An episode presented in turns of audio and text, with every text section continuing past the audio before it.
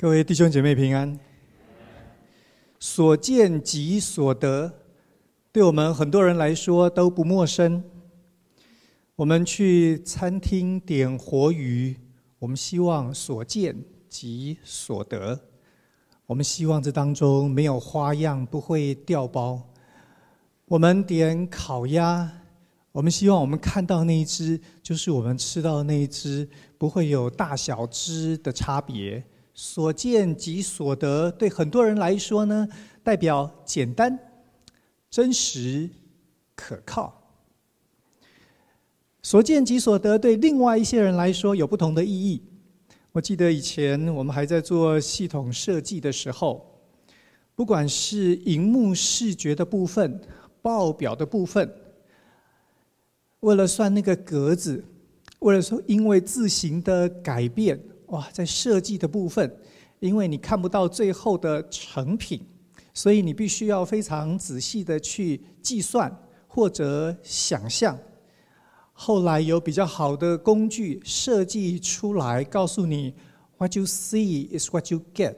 所有的人日子变得简单了，我们松了一口气，人生从此美好。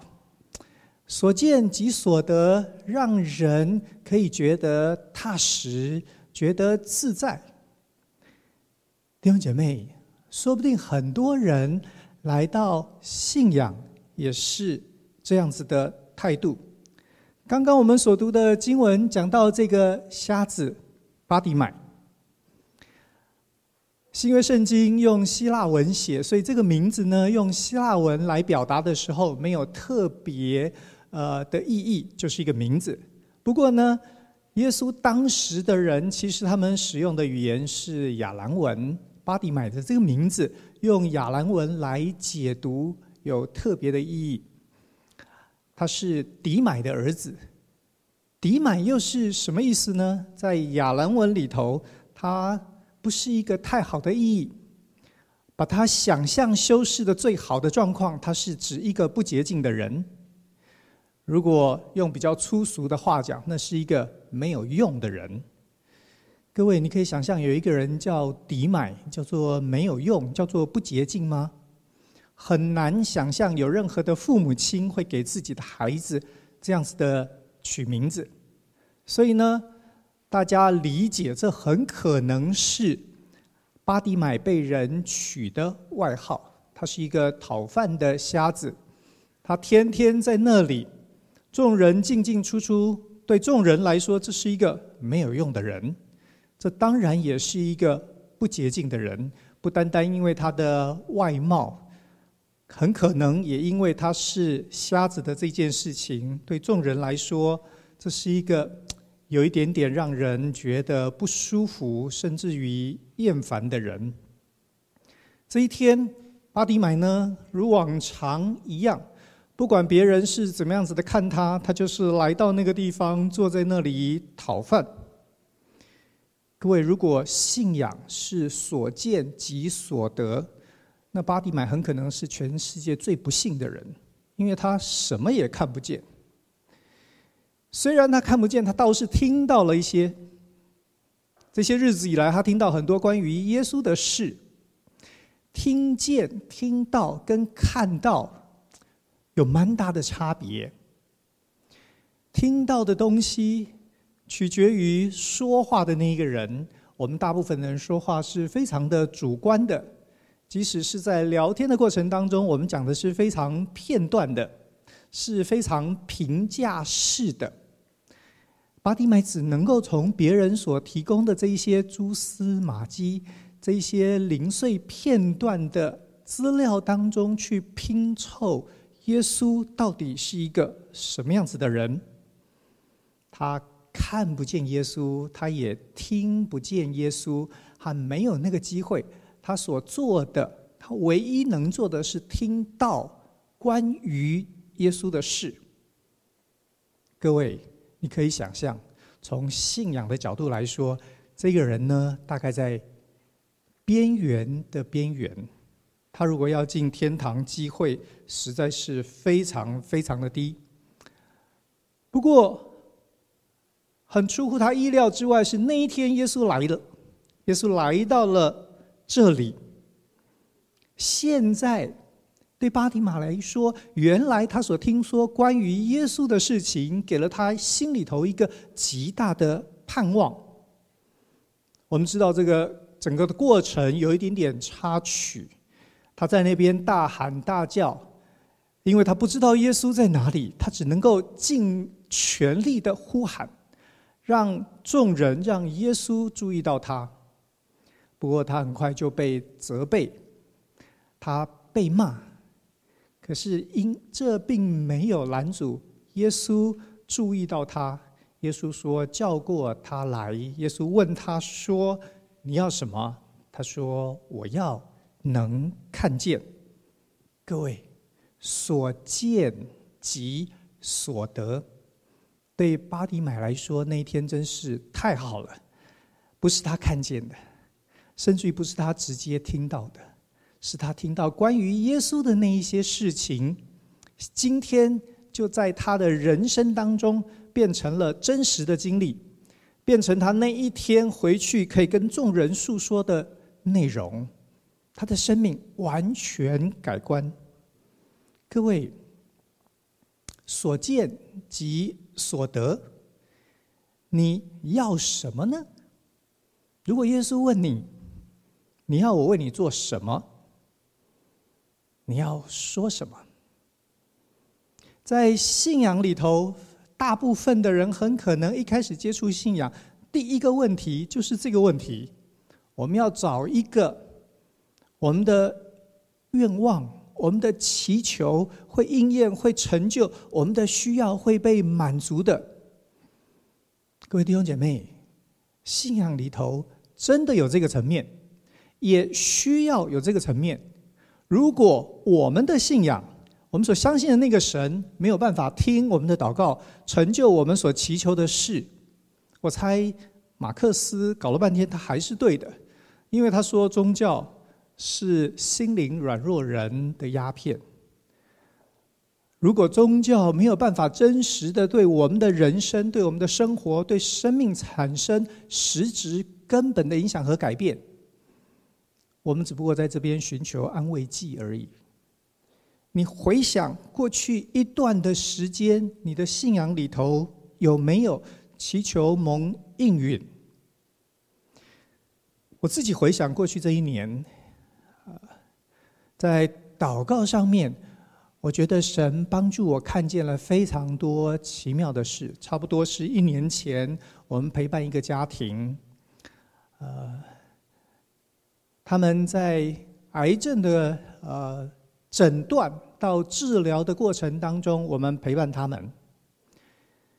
弟兄姐妹，他要进开刀房之前的前一天，我在台北荣总的餐厅里头陪他们谈话祷告。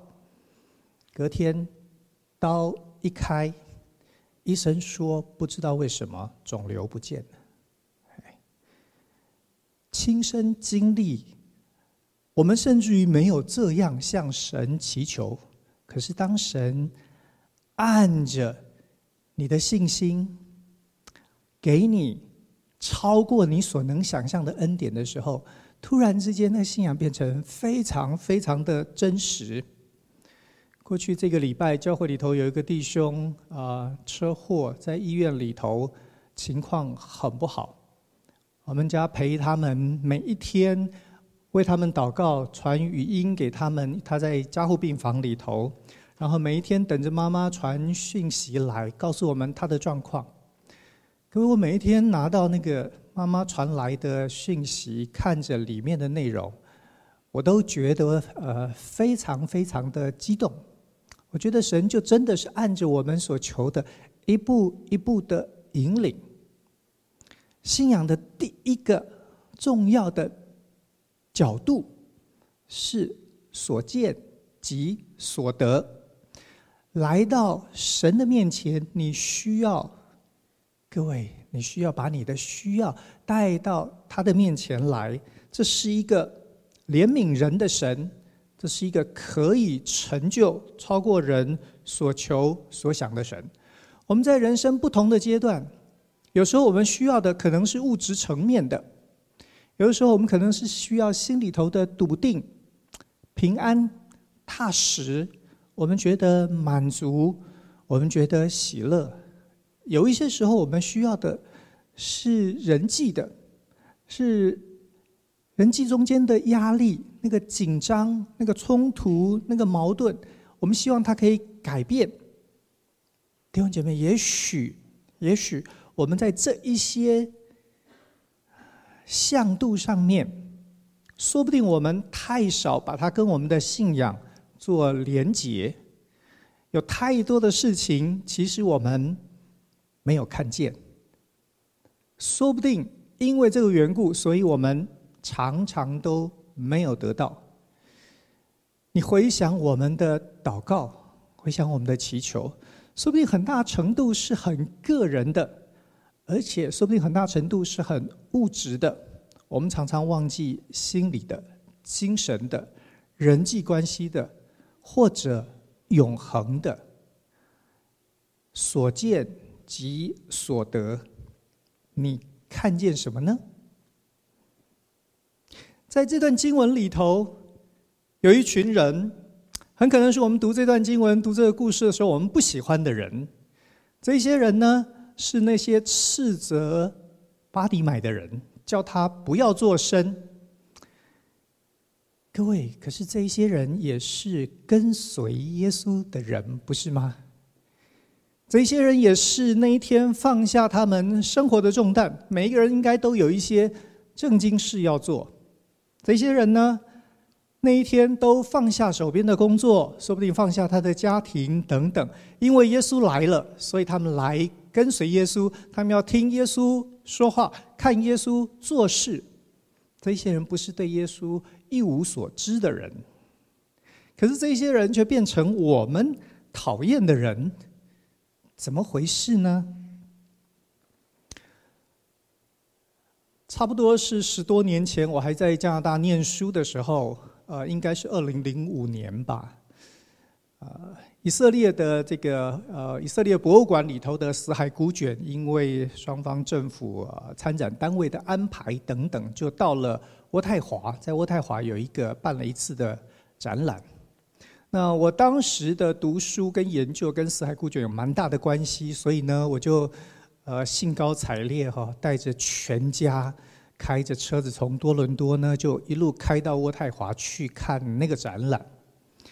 啊，看那个展览当然是非常开心，呃，可以亲眼看见很多很多原来只能够透过图片、透过人家的描述，呃的东西，真的是一个非常非常棒的一天。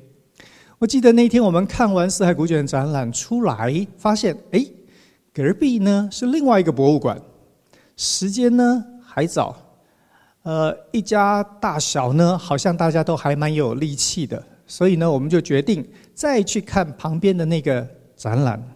各位，在那个展览里头，我看到了各位现在要看到的这一幅画。呃，我因为害怕这个投影的效果不是非常理想呢，所以我们请童工印了小卡片在各位的手上。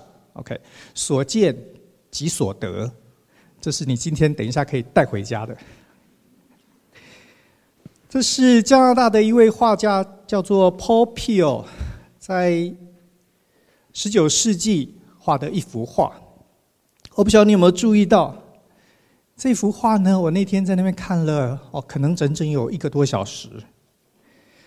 我觉得那个孩子的神情真的是非常非常的吸引人。你看他站的样子，他其实没什么肚子，但是他有一点点这个。啊，顶天立地哈，那个天下之大，OK，呃，这种随时可以征服、可以去冒险，呃的那种气魄。你看看他脸上的那个微笑，哎，他好像有千万个坏点子在脑袋当中转。各位，你看看他的脚上的鞋。那个开口笑的鞋，好适合它的主人哦。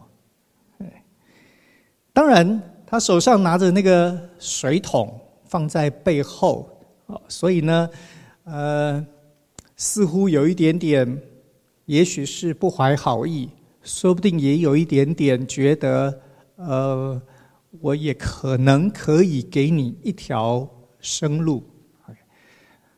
呃，Popiel 称这幅画为年轻的生物学家，呃，蛮幽默的哈。底下呢是一只小青蛙，这只小青蛙呢看起来有一点点无所适从，它不知道它的明天会如何，它它不知道它应该往哪一个方向行动，它到底该不该动呢？好像都是很大的疑问。我看了这幅画之后，我非常喜欢它，然后我买了这幅画的一个海报。然后今天呢，我从我回台湾教书之后，他就在我华神的办公室里头。我的学生来到我的办公室，他们很常听我谈到这幅画。他们问我说：“老师，为什么这幅画会在你的研究室里头呢？”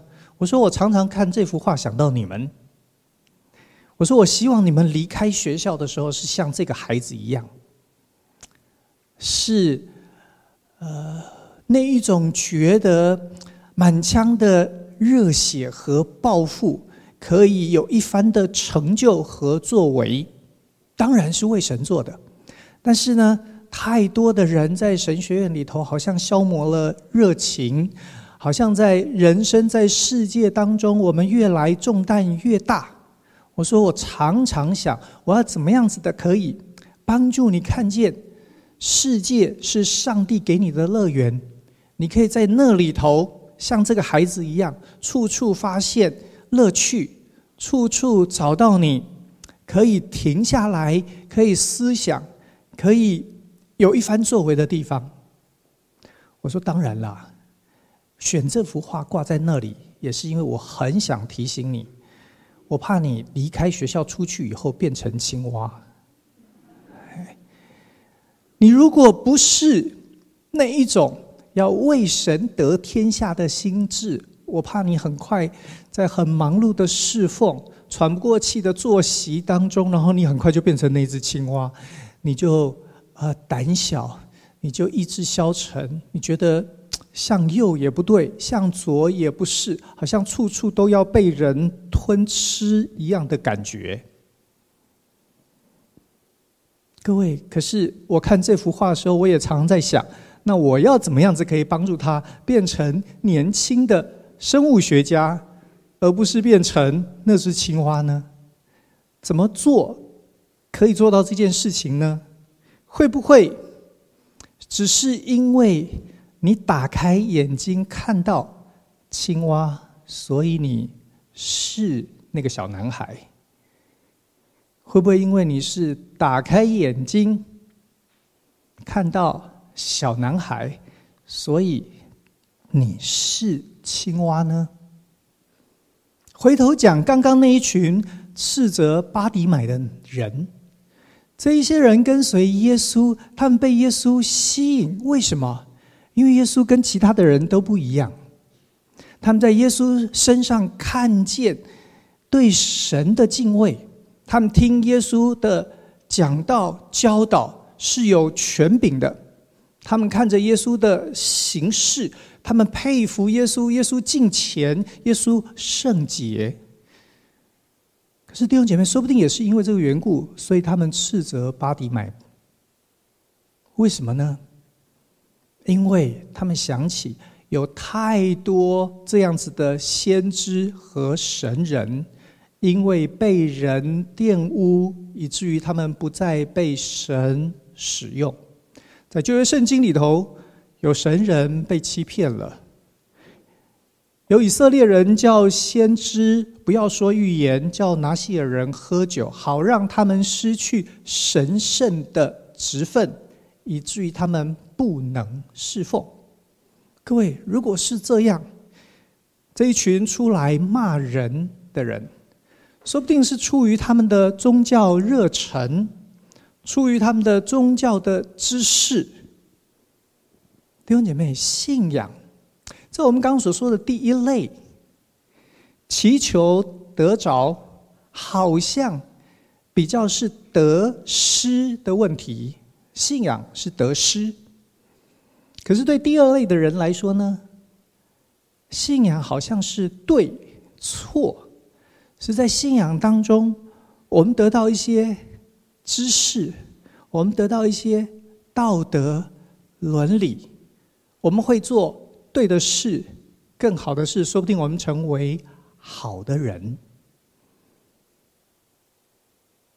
各位，如果是这样看，说不定，说不定这一些人在这里，他有他们对的地方，他们也有他们错的地方。那怎么办呢？就好像我问我自己，我怎么教学生呢？如果问我们，我们在一开始接触信仰，很多时候是得失的问题。可是慢慢的，我们也变成对错或好坏的人。各位，那我们真正的拯救在哪里呢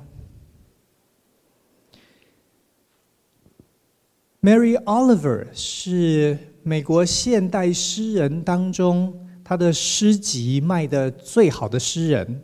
他这两年过世了，哈。呃，他留下非常非常多的诗集，都是畅销书，这在全世界都很少见。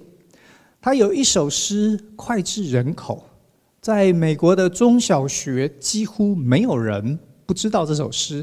这首诗英文叫做《The Summer Day》，有一个夏日，那一日，那日发生什么事呢？Oliver 被朋友邀请，他有一个朋友，一位。九十岁从墨西哥来的一位太太，她过生日，所以呢，朋友都去她家帮她过生日。他们在那个草皮上面，呃，吃着蛋糕，聊着天，享受外面的阳光、空气。就在这个时候呢，有一只蚱蜢，不知道从哪里跳出来，跳到 Oliver 的。手上，他手上拿着一个盘子，上面有他们做的墨西哥的甜点。他就看着那个蚱蜢，在他的甜点上面享受他的呃人生，然后他写了这首诗。弟兄姐妹，我呃在很短的时间把这首诗呢翻了一下，翻成中文，我读一下这首诗，您听听看。他说：“谁创造了世界？”谁创造了天鹅，还有黑熊？谁创造了蚱蜢？我说的是这只蚱蜢，它从草地纵身一跃，现在正忙着享受我手上的甜点。它的两颚不是上下咬合，而是前后移动。它巨大的复眼正侦察着四周。他举起了钱币，仔细的洗了把脸。哦，他振翅一飞，瞬间不见踪影。描写的当然是刚刚我所说的那一天他的经历。第二段呢，是他从看着这只蚱蜢，他的心得。他说：“我不真正晓得什么是祷告，我只知道如何专注。”如何进入草丛，在其中屈膝跪下？如何无所事事，却处处蒙恩？我只知道如何在田野穿梭，整日消磨。读这首诗的很多很多人，大家在讨论的时候都说：刚刚这一段到底是蚱蜢的心声，还是 Oliver？问自己，因为眼前的景象，他有的反思。说不定，我觉得最妙的地方就是，你搞不清楚是 Oliver 还是蚱蜢。他又是蚱蜢，他又是 Oliver。Oliver 是一个非常非常喜欢在野外呃散步的诗人，他的。很多很多的作品都是在他在野外散步之后的灵感所得。各位，他疯狂到什么程度呢？他疯狂到他在他家附近的森林里头到处藏了好多好多的铅笔，因为他每一次有灵感的时候都找不到笔，后来呢，他就在那片森林里头，把铅笔藏在好多好多的树上。他想到他的人生跟这只蚱蜢好像没什么差别。我们都喜欢上帝所创造的自然，我们好像一天到晚都在这个当中穿梭，整日消磨。可是突然之间，他发现，就好像这只蚱蜢一样，就在这样子的日子当中，发现我好像无所事事，可是我也是处处蒙恩。各位，我那天读到这首诗的时候，对我原来问的问题有了一个蛮重要的答案。我在问：谁是巴迪买？谁是那些骂他的人？谁是那个小男孩？谁是青蛙？可是各位，你有没有发现，其实这里头的转变可以非常非常的容易耶。它不见得是外在的一些规则，让我们可以区分谁是哪一个角色。Oliver 继续问他说：“告诉我，还有什么是我该做的事呢？万物至终岂不是殊途同归？而且死亡总是来得太早。告诉我，你打算做些什么？用你狂野且宝贵的一生。”各位，这首诗表面上看起来好像是 Oliver 和蚱蜢中间那个角色的交换、跳跃或者模糊，他们甚至于有一点点好像成为一体的概念。可是，我觉得他开头和他的结尾给了一个非常清楚的答案。他说：“谁创造了世界？为什么蚱蜢可以？”这么的自在，这么的悠闲，这么的优雅，为什么他可以在田野当中整日消磨？可是他觉得他是全世界最幸福的人，是因为有一位神，有一位神，他创造了世界，他创造了生命。虽然。我们自己单顾我们的人生的时候，我们会觉得死亡总是来得太早。从这个角度看，所有人人生都是悲剧。可是，如果你可以换一个角度看，说不定你会发现，我们非常自由，甚至于狂野。为什么？因为你决定你的观点，你决定你的视角。你决定你如何看你的日子，看你的人生。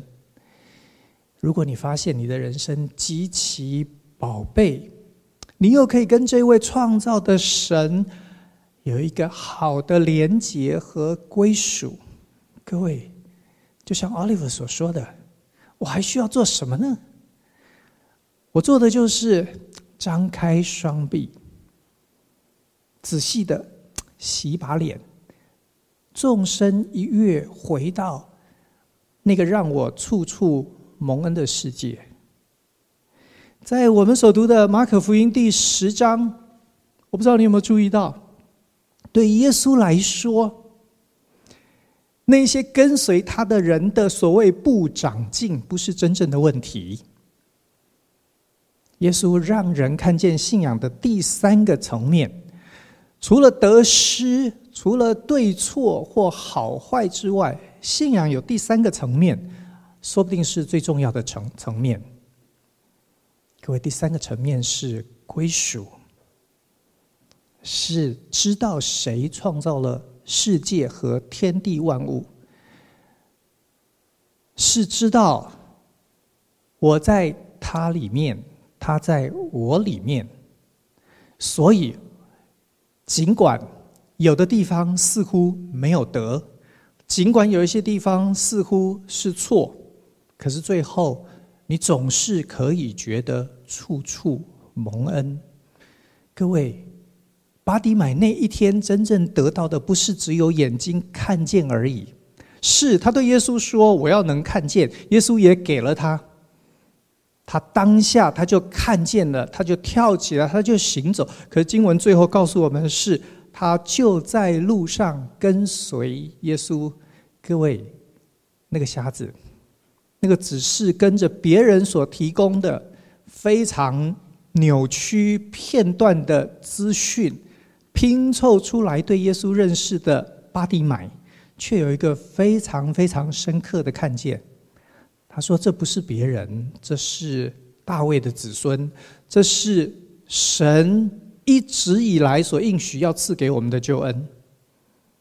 这个人已经给了我我要的视力。”我现在发现我要的太少了，我要的太小了。各位，他放弃了他一切所有。我不知道他人生到那一个时候，他有多少的梦想没有完成，他有多少的亲人或者朋友，或者过去他所听闻那一些奇妙的故事、特别的地方。各位，对他来说那些都不重要了。他找到人生的归属。信仰的第三个层面，说不定也是真正最关键的层面，是我们到底是不是归属于神？如果你在耶稣基督里头找到你人生的归属，各位，你就找到方向，你就找到观点，你就找到一切美善，那胜过了得失，那也胜过对错。我们一起祷告。